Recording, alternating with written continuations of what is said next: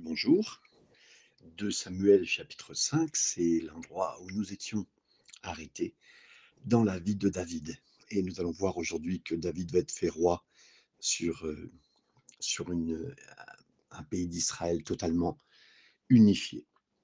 On commence avec le verset 1er à 3 pour nous plonger dans l'histoire de David encore. Toutes les tribus d'Israël vinrent auprès de David à Hébron et dirent Voici, nous sommes tes os et ta chair. Autrefois déjà, lorsque Saül était notre roi, c'était toi qui conduisais et qui ramenais Israël. L'Éternel t'a dit Tu paîtras mon peuple d'Israël et tu seras le chef d'Israël. Ainsi, tous les anciens d'Israël vinrent auprès du roi à Hébron, et le roi David fit alliance avec eux à Hébron devant l'Éternel. Ils oignirent David pour roi sur Israël. Alors, toutes les, tribus sont venues à David. Avant cela, vous vous rappelez, la seule tribu d'Israël qui avait reconnu David comme roi, c'était Judas. Et les autres tribus l'ont reconnu, euh, en tout cas à cette époque-là, avant reconnu Ishbochet, celui qu'on prétendait roi le fils de Saül. Et Ishbochet a été assassiné comme euh, c'est mis dans 2 Samuel 4, le chapitre avant. Maintenant, les tribus se tournent vers David. Hum, c'est tellement beau de voir euh, comment David croit vraiment au positionnement qu'il a envers Dieu dans son cœur. Ça veut dire qu'il n'a jamais poussé dans tous les éléments de sa vie à ce que Dieu le mette en place. Il a dit, si Dieu est assez grand, c'est lui qui me mettra en place. Waouh Tellement touchant, tellement touchant de voir que un homme de Dieu, une femme de Dieu a confiance dans le Seigneur. C'est pas lui qui fait son propre avancement. C'est pas lui qui établit les choses, même si on verra après, après quand David a été mis en place, il s'est pas gêné dans son cœur de faire les choses pour faire continuer, avancer l'œuvre de Dieu. Mais pas avant cela, pas en cherchant son intérêt, pas en tuant une personne, pas en tuant Saül, pas en tuant une bochette, en pratiquant pas le mal, mais laissant Dieu faire. Et ça, c'est, c'est un des points de la grande démonstration qu'il aime, qu'il a confiance en Dieu, dans sa grande souveraineté, et qu'il sait que la souveraineté de Dieu est conduite par son amour, l'amour de Dieu, Dieu, le conduit par amour, que toutes choses sont dans les mains de Dieu, qu'il ne poussera pas, qu'il ne cherchera pas, qu'il ne fera pas de chantage, qu'il ne fera pas avancer ses propres plans personnellement, humainement. Pas un homme pour euh, diriger des plans humains, euh, de directeur, entre guillemets, euh, de, chef. Non, c'est le Seigneur qui a tout. Et voilà, c'est important. Maintenant, bien sûr que ce peuple n'a pas eu d'autre choix que choisir David, hein, c'est parce que c'était Dieu qui conduisait. Mais je pense aussi, déjà je pense à, certaines personnes, c'est triste de voir que ces tribus sont tournées vers David quand euh, leur choix euh, précédent, c'est-à-dire Ishbochet a été enlevé. Euh, c'est triste quand quelqu'un reconnaît le Seigneur Jésus quand tous ses autres choix échouent. Et là, mon ami, si tu n'es pas converti, si tu n'es pas encore vers le Seigneur entièrement, en tout cas, n'attends pas que tous tes choix personnels s'effondrent pour que Jésus soit ton propre roi à toi, ton roi des rois dans ton cœur, pas seulement quand tes options échouent. On continue ce texte hein, quand il nous est dit ici euh, que les, ils ont dit à, David, nous sommes tes os et. Les anciens d'Israël ont, reçu une direction, euh, la conduite de David, parce qu'il était vraiment un Israélite. Hein. C'était significatif parce que pendant une période du temps de David, il avait vécu comme un Philistin parmi les Philistins. Donc, euh, et là aussi, les anciens d'Israël ont, embrassé David comme un des leurs. Pourtant, et donc il n'y a pas longtemps, il y a pas longtemps, il y a quelques, il y a quelques temps, David était avec les Philistins. Parmi les Philistins, il aurait pu se battre avec eux, mais même le Seigneur a conduit, dirigé. Et ça, c'est tellement beau, mes amis. D'abord, premièrement, il est rentré dans certains combats qu'il n'aurait pas dû rentrer quand il s'est éloigné, mais le Seigneur l'a ramené. Et ça, c'est merci Seigneur et un cœur dans les mains du Seigneur peut être transformé, aidé, et même être passé par les pires situations.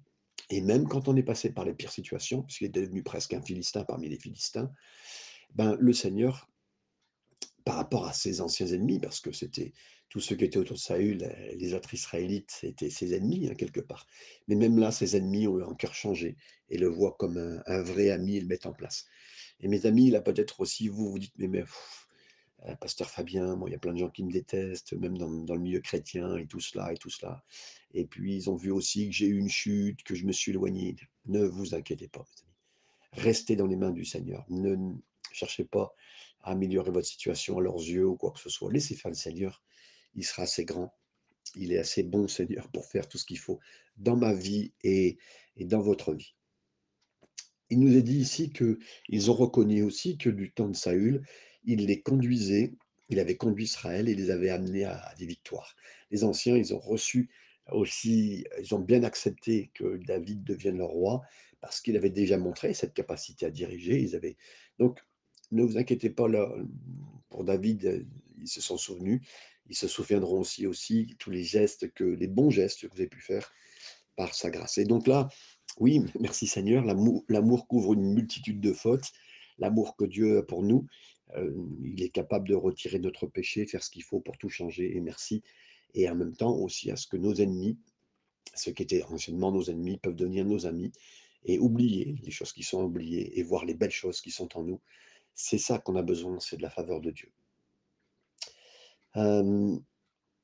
«L'Éternel t'a dit» et là, ils ont été capables de se rappeler de ce que, heu, l'Éternel lui avait dit. En tout cas, ils ont reconnu, hein: «Tu paîtras mon peuple d'Israël et tu seras le chef d'Israël».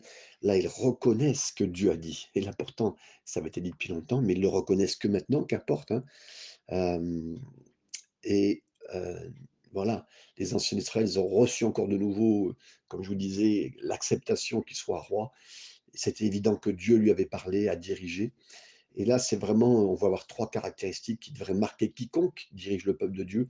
C'est un chef, il doit appartenir au peuple de Dieu dans dans le dans la réalité et puis dans le cœur et ça, ils avaient ils ont reconnu ça en lui. Ce chef, il doit démontrer une capacité à, à à diriger et ça, les gens l'ont vu aussi, donc ils ont vu ça en lui et la 3e chose, hem et le chef, le leader, le pasteur, qui vous qui que ce soit, il doit avoir un appel évident de Dieu sur sa vie que les gens reconnaissent. Heu, voilà et c'était tellement important. Donc les anciens d'Israël ont vraiment accepté cette conduite que David a reçue. Ils ont vu les choses dans David et lorsque nous voyons les mêmes choses chez un chez un responsable, chez un pasteur, chez un leader, on doit également recevoir son cœur et qui il est, mes amis, c'est tellement important. Ensuite, ils ont oint David roi sur Israël.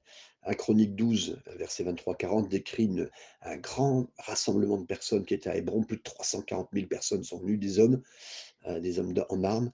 Il décrit la scène, tous ces hommes de guerre qui pouvaient garder les rangs, c'est-à-dire qui étaient capables d'être dans les dans des rangs en tant que soldats, sont venus à Hébron avec un cœur fidèle pour faire roi David le roi David sur tout d'Israël et tout le reste d'Israël était d'un seul esprit pour faire roi David. Ils furent là avec David 3 jours mangeant, buvant, car leurs frères se préparaient pour eux et il y avait de la joie en Israël, comme on le voit au moment où il était élu. Versets 4 et 5, nous continuons. David était âgé de 30 ans lorsqu'il devint roi et il régna 40 ans.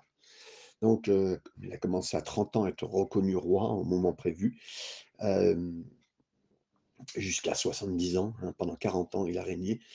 Donc, il y a eu, on va dire 15 années de préparation. De 15 ans à 30 ans, il a été préparé. Alors ça paraît, être très long, hein, par rapport à son règne, mais Dieu utilise toujours une grande préparation quand la tâche est grande. Et peut-être vous vous dites: «Mais ça fait longtemps, je suis mis de côté, j'ai l'impression cette formation, heu, pastorale, heu, ministérielle, de leadership ou de quoi que ce soit que le Seigneur prépare avec moi». Je parle pas de celle des hommes, hein. Elle est longue, hein, parce que des fois on peut très bien prendre un poste, mais rien ne se passe en nous, rien ne se passe autour de nous, mais en nous, il se passe des choses parce que Dieu fait oui, si c'est long, vous pensez que c'est long, c'est parce que la tâche, elle est grande et le Seigneur est en train de vous préparer. Le Seigneur ne manque jamais de bien préparer, hein, heu, son les armes qu'il a en main, les les haches qu'il a pour abattre les les forêts et de faire ce qu'il faut. Versets 6 à 8, je continue avec vous. Le roi marcha avec ses gens sur Jérusalem contre les Jébusiens, habitants du pays. Ils dirent à David: «Tu n'entreras point ici, car les aveugles même et les boiteux te repousseront. Ce qui voulait dire David n'entrera point ici. Mais David s'empara de la forteresse de euh, Sion. Verset 8, c'est la cité de David. David avait dit en ce jour, quiconque battra les Jébusiens et atteindra le canal, quiconque frappera ce boiteux et ses aveugles, qui sont les ennemis de David. C'est pourquoi l'on dit, l'aveugle et le boiteux euh, n'entreront point dans la maison. Beaucoup de choses parce qu'on va parler maintenant de Jérusalem et le roi et ses hommes sont allés à Jérusalem contre les Jébusiens. Euh, donc, jusqu'à ce, ce jour, Jérusalem, c'était une petite ville cananéenne au centre d'Israël. Ça veut dire que depuis 400 ans, euh, Dieu avait ordonné de prendre cette ville à Israël et personne ne l'avait prise. Donc cette ville était encore entre les mains des Cananéens. Et eh bien mes amis, euh, ça fait partie des promesses de Dieu. Et euh, on pourrait dire, ah bah tiens, prends cette ville, ça devient Jérusalem, Jérusalem est ce qu'elle est aujourd'hui. Mes amis, quand c'est les promesses de Dieu, sachant les prendre, sachant les, les saisir. Et David a été un homme selon le cœur de Dieu, capable de voir les promesses de Dieu et de s'en saisir. Qui que vous soyez, mes amis, Dieu vous laissera toujours prendre ses promesses si vous êtes capable de les croire et de les saisir, même si pendant 400 années, personne ne les a prises, que ce soit théologiquement, que ce soit euh, dans votre cœur, que ce soit écrit, pas écrit, enfin qu'importe, en tout cas, c'est les promesses de Dieu. On les saisit et on, les, on va les réclamer, on va les chercher.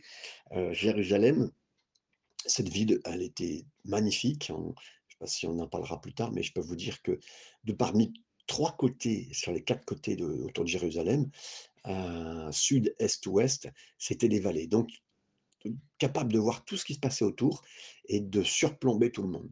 Par contre, côté nord, euh, c'était un côté très atteignable. C'est là, d'ailleurs, c'est là-bas où on devait construire le temple. Et euh, c'est là où Dieu a dit, ben, je serai ta force, hein, c'est ce côté nord. ce qui paraît être le côté le plus faible dans nos vies, il peut dire qu'il peut être notre force. Et bon, ça c'est pour faire un point rapide par rapport à ce point important. Mais voilà. Alors les Jébusiens n'ont pas accepté qu'ils viennent les attaquer. Et en raison de son emplacement, Jérusalem était vraiment une, ville facilement défendable. Non pas attaquable, mais défendable. Et cela rendait les Jébusiens un peu trop confiants et prompts à se moquer de David et de ses troupes. Alors quand il dit aussi, mais les aveugles et les boîtes de tour pousseront, c'est parce que c'était aussi une tactique, c'est que les aveugles étaient, euh, étaient, étaient des gens qui n'entendaient pas, mais par contre, euh, qui, pardon, qui ne voyaient pas, mais qui entendaient très très bien.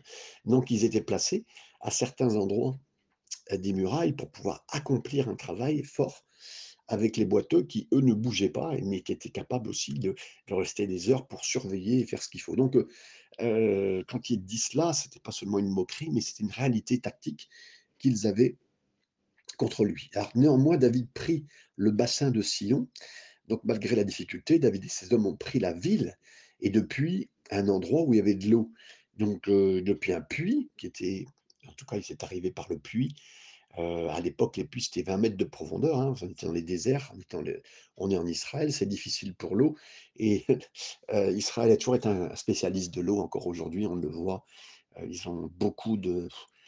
Dieu les bénisse. Et Dieu bénit Jérusalem et Israël, parce qu'ils ont, ils ont de fortes capacités. Et là, c'est donc par l'eau qu'ils sont rentrés de sûrement un puits d'eau, un, arbre à eau, je ne sais pas exactement ce que ça peut être, mais quelle que soit exactement leur tactique, David et ses hommes ont persisté dans des circonstances difficiles pour vaincre un ennemi qui était trop confiant.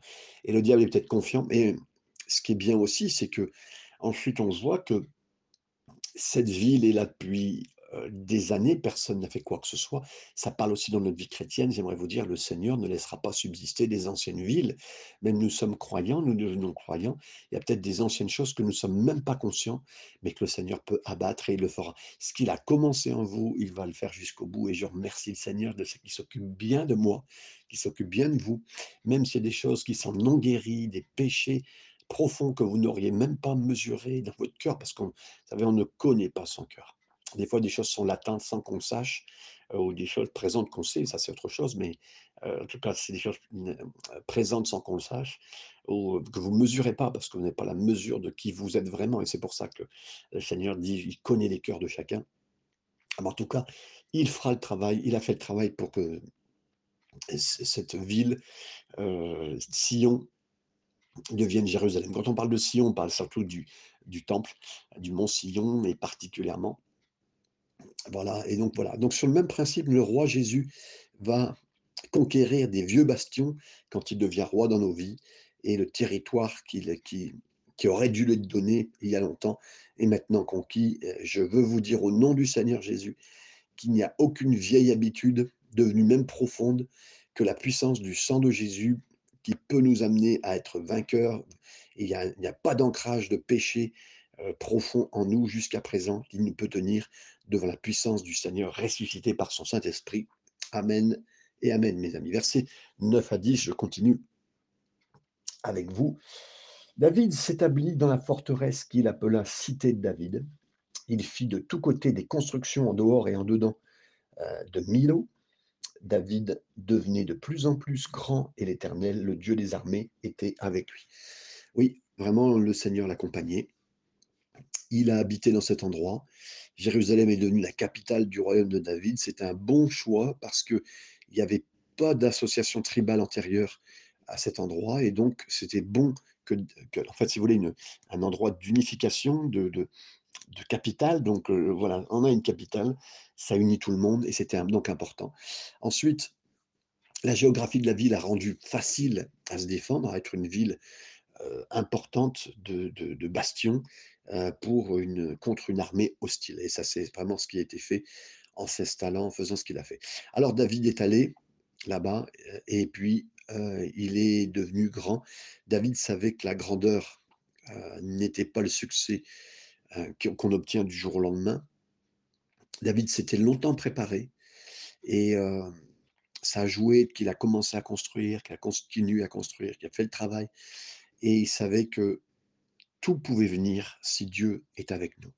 Si Dieu est avec nous, mes amis, hein, on doit prier pour une seule chose. Vous allez prêcher priez que le Seigneur soit avec vous. Vous allez parler du Seigneur à quelqu'un, priez que le Seigneur soit avec vous. Vous allez faire vos courses, priez que le Seigneur soit avec vous.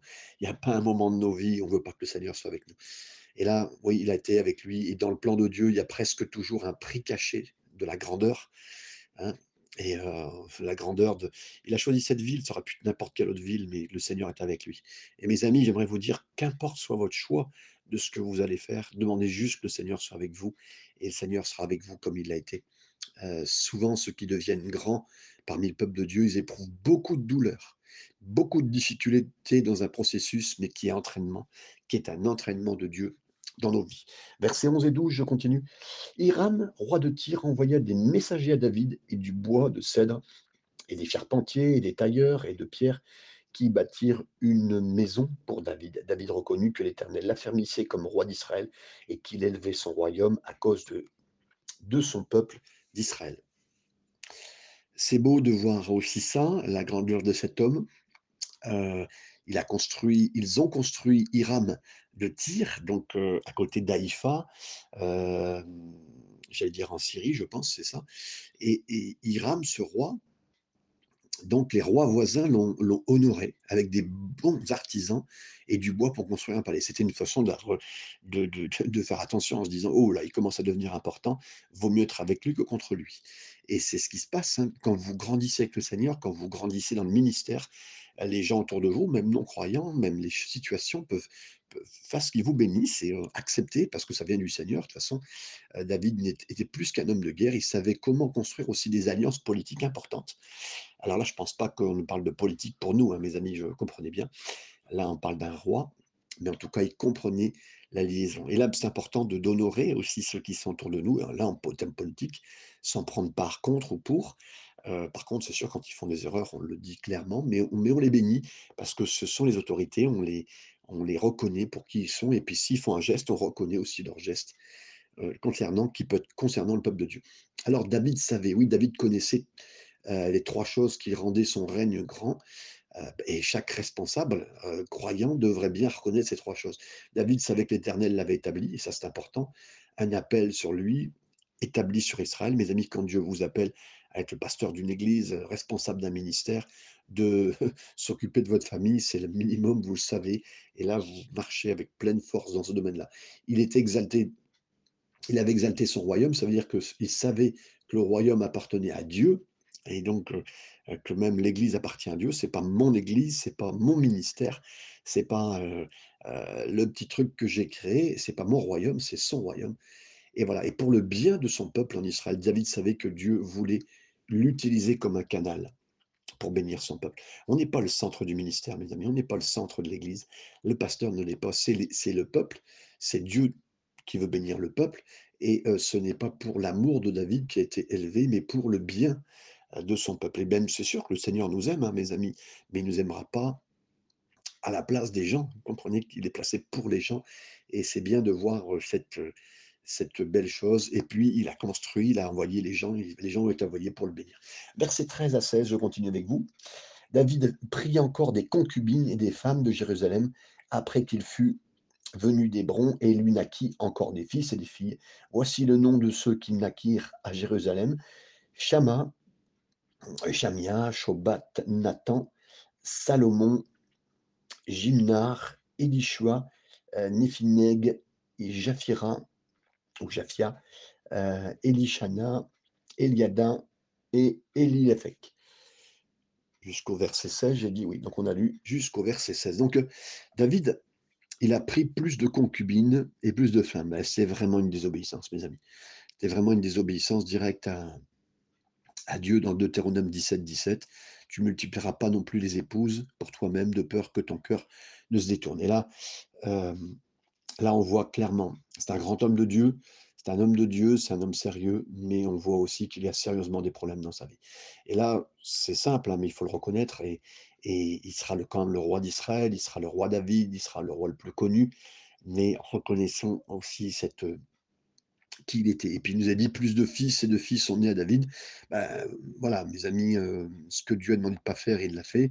Et vu ses nombreux enfants, c'était le signe d'une bénédiction pour certains, mais pas du tout. David et ses nombreux mariages ont causé plus tard la plupart des problèmes à venir dans la vie de David, et c'est venu de ses relations avec ses femmes, hein, et des problèmes avec ses enfants particulièrement. Donc euh, euh, voilà, c'était un point. Et c'est souvent vrai que les graines de nos problèmes futurs sont semées en temps de grands succès de prospérité. Vous l'avez vu, il était bien quand il était dans la ville d'Hébron. Alors, ben, il a eu beaucoup de femmes. Il était bien quand il était euh, dans, maintenant roi. Ben, il y a beaucoup de femmes. À certains égards, David a mieux géré les, problèmes euh, que, le succès. Hein. Euh, les problèmes pour lui, bah, quand il les avait, il les a bien gérés. Le succès, il l'a moins bien géré. Et ça, ça nous pose beaucoup de situations. Mes amis, mon frère, si tu es dans le ministère, si tu es dans l'église, si tu es un responsable, des fois, on gère mieux les problèmes plus que le, succès. Le succès, c'est vraiment difficile à gérer et à mettre bien entre les mains du Seigneur. C'est en tout cas ce qu'on voit dans la vie de David. Verset 17 à 19, je continue. Les Philistins prirent qu'on avait oint David pour roi sur Israël, et ils montèrent tous à sa recherche. David, qui en fut informé, descendit la forteresse. Les Philistins arrivèrent et se répandirent dans la vallée des Réphaïm. David consulta l'Éternel en disant Montrai-je contre les Philistins? Les livreras-tu entre nos, mes mains? L'Éternel dit à David Monte, car je livrerai les Philistins entre tes mains. Euh, les Philistins ont commencé à se déployer, sachant qu'il était devenu roi. Euh, le succès de David, ça a apporté de nouveaux défis euh, à l'extérieur. Là, pas à l'intérieur, mais à l'extérieur. Et comme Dieu travaille avec force et en force dans sa vie, la vie de David, le diable, lui, s'est mis au travail pour faire opposition contre la vie. Les amis, si vous avancez avec le Seigneur, dites-vous bien que ça va bouger contre vous aussi. Hein. Euh, on, le sait, Abraham a fait un hôtel juste après cela. Il y a eu des disputes dans, autour de lui. On le voit dans d'autres hommes de Dieu. Euh, Joseph avait reçu une vision. Bah, pensez bien que ses frères autour de lui ont commencé à être mécontents contre lui et puis l'ont tué. Beaucoup de choses suite au succès autour de nous, dans les avancées avec Dieu. Et euh, dites-vous bien, peut-être si vous vivez des bons moments en ce moment, dites-vous bien que le camp des Philistins est en train de préparer une attaque contre vous, autour de vous. Et là, euh, ce qui était dit, c'est que dans cet endroit, alors qu'ils savaient qu'on allait attaquer euh, que les, soldats se sont mis dans la vallée des Réphaïm, ils se sont mis prêts à l'attaquer. Et là, j'aime bien parce que la vallée des Réphaïm, c'est la vallée des géants. David aurait pu dire, vous savez, moi j'ai tué Goliath, hein, j'ai tué un géant, je suis, je suis un pro dans le ministère vis-à-vis des géants, laissez-moi faire. Non, non, non. non il n'a pas d'abord revendiqué quoi que ce soit, et au contraire, il est allé prier en demandant, Seigneur, est-ce qu'il faut que j'y aille? Est-ce que tu vas les livrer?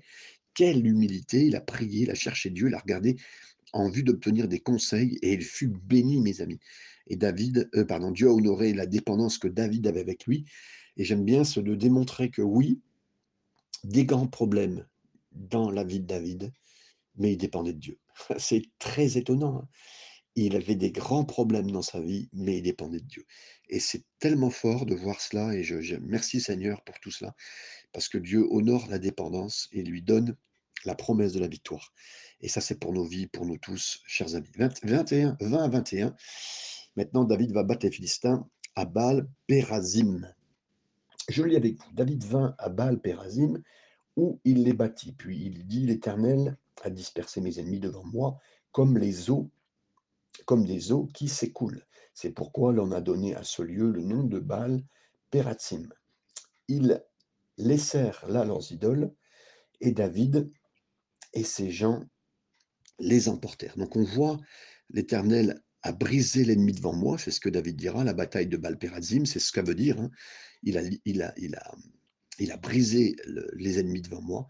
Et donc David a battu les Philistins avec une force écrasante, comme de, l'eau, comme une percée. Et là, mes amis, je, veux croire aux percées que Dieu veut nous donner, je crois à la percée spirituelle, je crois aux avancées spirituelles, euh, je crois à des victoires écrasantes, à des endroits précis où Dieu nous envoie pour faire des, choses précises. Je crois à des percées dans des endroits qu'on n'aurait même pas mesurés, dans des milieux. Il peut nous envoyer dans des endroits, euh, dans les écoles, pour avoir une percée, quelque chose de spécifique.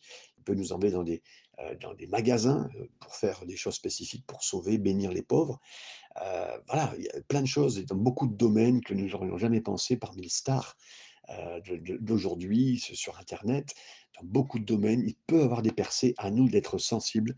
Et il sera aussi notre Baal Perazim, c'est le lieu qui a été donné pour des percées spirituelles, je crois que le Seigneur va faire. Et donc là, ils ont pris les images et euh, ils les ont emportées, ils ont détruit. Euh, voilà, les Philistins ont apporté leurs idoles à la bataille, pensant qu'ils les aideraient à vaincre. Mais alors là, ça a été, ce qui était bien, c'est que euh, David s'est enquis de Dieu, il a obéi à Dieu, il a emporté les idoles, il les a détruites. Et mes amis, c'est ce qu'il faut faire. Quand un jour, voilà, on, gagne dans les choses de Dieu, euh, s'il y a des idoles précisément, on ne revend pas ces idoles, on ne les met pas de côté, on ne les donne pas à quelqu'un d'autre, on les détruit.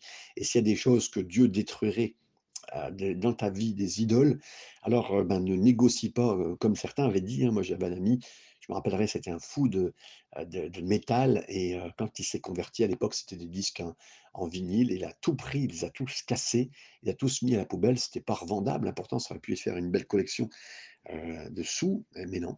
Qui a pu donner au Seigneur, non, non. Il s'est dit, non, non, ça, c'est pas le genre de choses qu'on peut faire. Et, et merci Seigneur. Et je prie pour que nous aussi, nous puissions faire comme le Seigneur veut pour la suite des choses. Versets 22 à 25.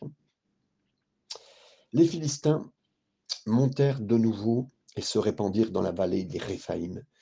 David consulta l'Éternel et l'Éternel dit, tu ne monteras pas, tourne-les par derrière et tu arriveras sur eux vis-à-vis des mûriers. Quand tu entendras un bruit de pas dans les cimes des mûriers, alors hâte-toi, car c'est l'Éternel qui marche devant toi pour battre l'armée des Philistins. David fit ce que l'Éternel lui avait ordonné, et il battit les Philistins depuis euh, Géba jusqu'à Gézer. David, encore une fois, s'est mis à rechercher l'Éternel, alors qu'il allait revenir à Réphaïm. Il venait juste de gagner il n'y a pas longtemps, dans cette même vallée des géants. Il pouvait dire, ben, écoutez, j'ai vaincu Goliath, j'ai vaincu maintenant dans Réphaïm. Non, il a encore une fois, voilà. Après cette première victoire sur les Philistins, David fut assez sage pour attendre encore de nouveau à cette deuxième bataille. C'est facile pour beaucoup dans la même situation de dire, bah, j'ai déjà percé, j'ai déjà mené une bataille, je sais comment je vais gagner. Non, non, ça sera facile, pas du tout. David a toujours triomphé parce qu'il cherchait à obéir à Dieu et il cherchait à ce que Dieu soit avec lui. Et là, Dieu lui a dit, tu ne monteras pas, tu vas les encercler. Euh, c'est un peu le terme qui n'est pas donné ici, mais qu'on peut comprendre. Dieu a dirigé David différemment dans cette bataille, même contre le même ennemi. Tous les combats ne sont pas les mêmes, mes amis. Même contre notre ennemi, tous les combats ne sont pas les mêmes. Et dans son Adam Clark a noté en disant la direction remarquable de Dieu dans la vie de David.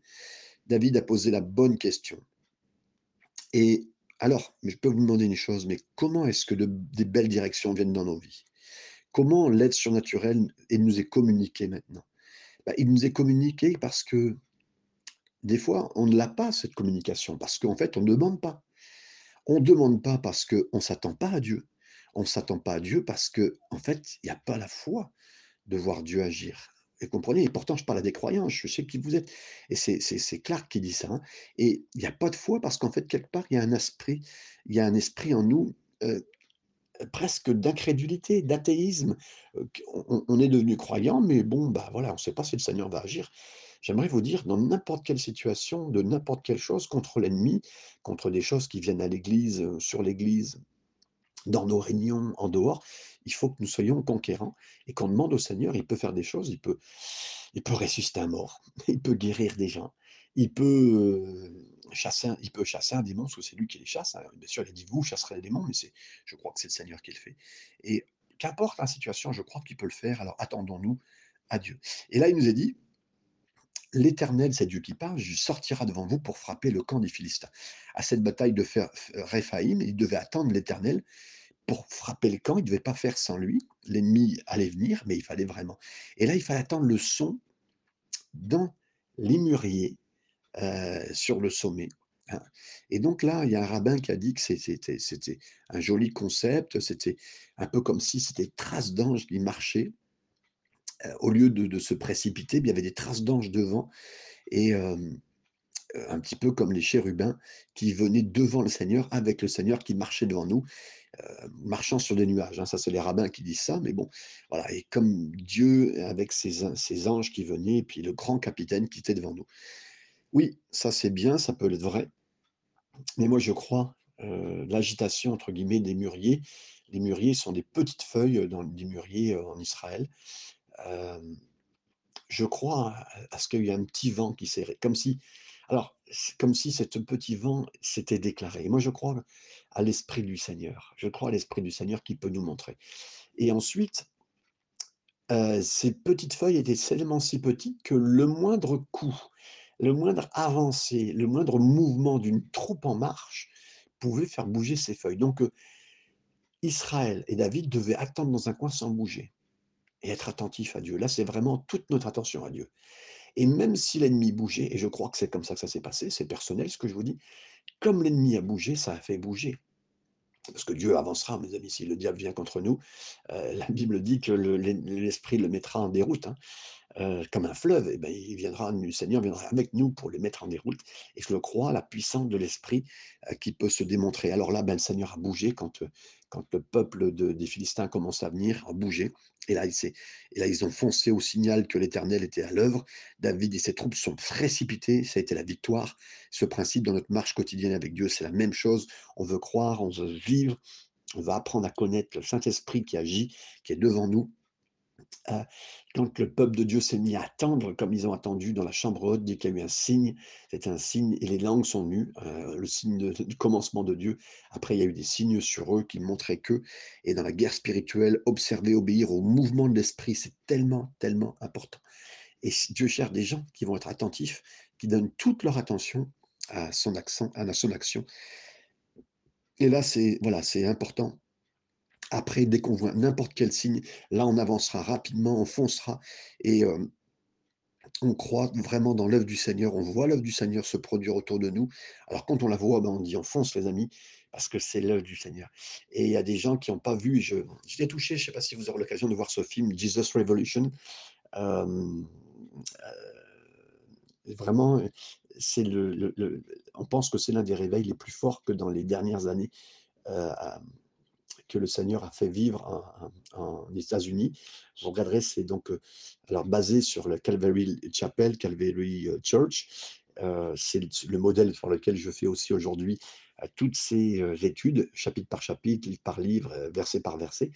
Mais avant tout avant de parler de ce qu'ils ont fait, de ce que le Seigneur leur a donné, on voit un petit peu ce avec, Chuck Smith, heu, à Greg Laurie, heu, toutes des jeunes pasteurs, comment Dieu les a élevés avec un vieux pasteur qui a su être attentif à l'esprit pour que les âmes soient sauvées et vous regarderez ça, vous verrez que c'est tellement beau et ça m'a fait penser bien sûr à ce passage. Alors que le Seigneur vous garde, vous bénisse, partagez ce message pour quelqu'un. Me retrouvez-moi sur Spotify si vous avez besoin d'écouter d'autres messages, si vous avez du temps libre avec le Seigneur, étudiez, avancez avec le Seigneur, priez et que le Seigneur vous garde et vous bénisse. À bientôt mes amis.